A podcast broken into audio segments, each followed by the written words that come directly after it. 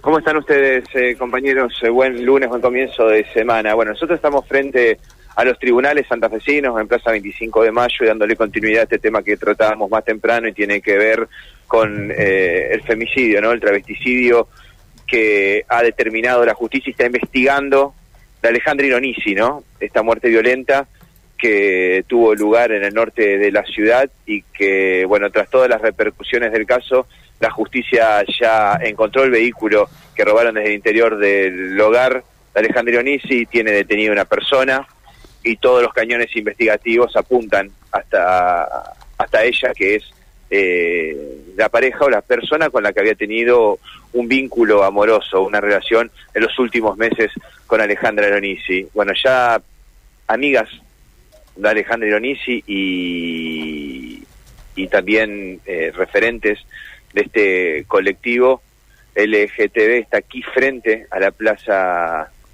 25 eh, de Mayo, en la Plaza 25 de Mayo, perdón, frente a los tribunales santafesinos, bueno, manifestándose, convocándose, aquí se quedarán prácticamente de todo el día, inmersos en un profundo dolor, llanto, incredulidad, la verdad que eh, muchísima congoja por la noticia que sorprendió esta mañana a todo este colectivo que lucha no por eh, la sociabilización y por los derechos de estas personas en la sociedad de Santa Fe. Realmente conmocionados todos, yo les propongo escuchar la palabra de Victoria Estefanos, quien es eh, eh, referente de este colectivo LGTB y quien era una íntima amiga de Alejandro Dionisio.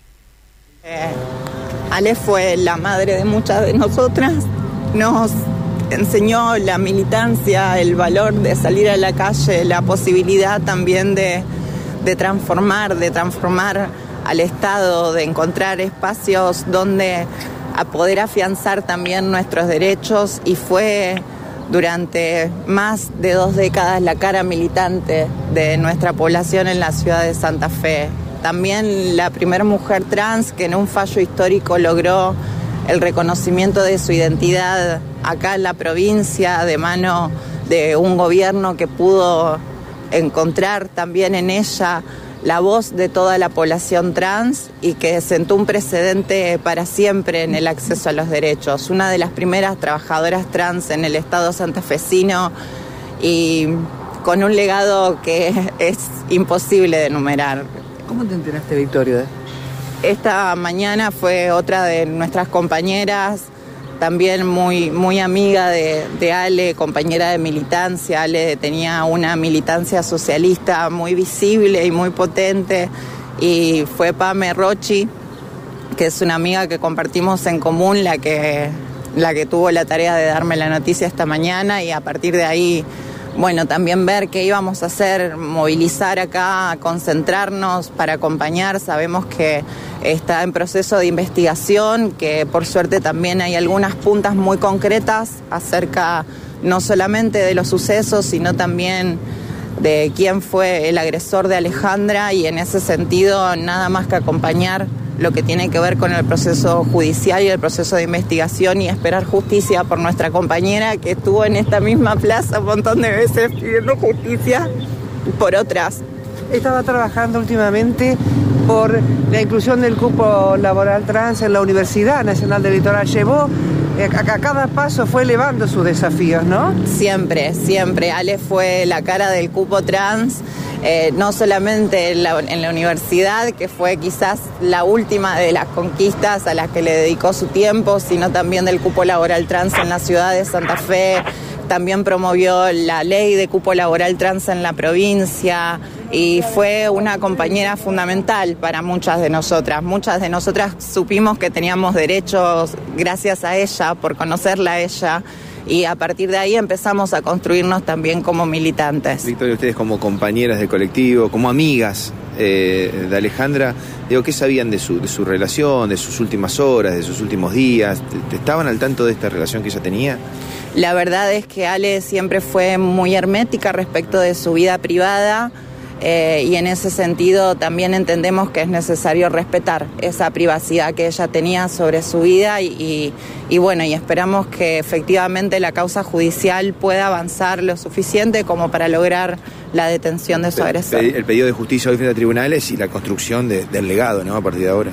Sin duda alguna, creo que, como bien decía esta mañana la ministra Florencia Marinaro, el legado de Ale recae sobre todos nosotros que estamos hoy acá, pero fundamentalmente recae sobre la sociedad santafesina. Entendemos que si viviéramos en una sociedad diferente no tendríamos que estar movilizándonos hoy acá. No. ¿Movilizar también a la tarde? también a la tarde la idea es sostener durante todo el día movilización permanente.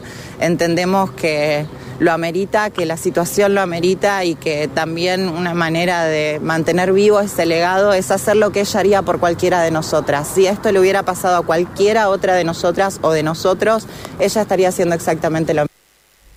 Bien, estaría haciendo exactamente lo mismo, ¿no? Sí, eh, si le hubiese pasado alguna alguna persona esta esta situación estaría aquí convocándose en la plaza. Bueno, realmente es impresionante la cantidad que de personas que van llegando a esta plaza 25 de mayo frente a tribunales con carteles, eh, con mensajes, bueno, y en esta convocatoria espontánea que se ha dado frente a los tribunales eh, santafesinos y que, según nos dicen, van a quedarse aquí durante todo el día. Matías, eh, repasar rápidamente lo que informabas desde temprano, ¿no? En tus móviles anteriores, primero un aviso, un llamado de un sobrino de, eh, de Alejandra que vivía con ella alertando a la policía. Exactamente, exactamente. Fue en las primeras, en las últimas horas del día de ayer, domingo, este joven de 22 años, el sobrino de Alejandra, que vivía en una de las casitas de UPCN, como se conoce a, la zona de ese barrio allí, en pasaje público al 8100, es una zona de pasajes públicos, eh, en la zona del Hospital Sayago, en el norte de la ciudad. Eh, eh, alertaba a la 911, al comando radioeléctrico hacía con lo mismo con los bomberos y llegaban todos juntos a este lugar de Santa Fe, en el norte de la ciudad, y en la casa ya estaba este sobrino esperando por la policía, con la puerta abierta y con humo que salía del interior de la vivienda, claro cuando ingresan los policías se encuentran el cuerpo de Alejandro Ironisi sin vida en medio de un charco de sangre y en lo que era un focoíño dentro de la habitación.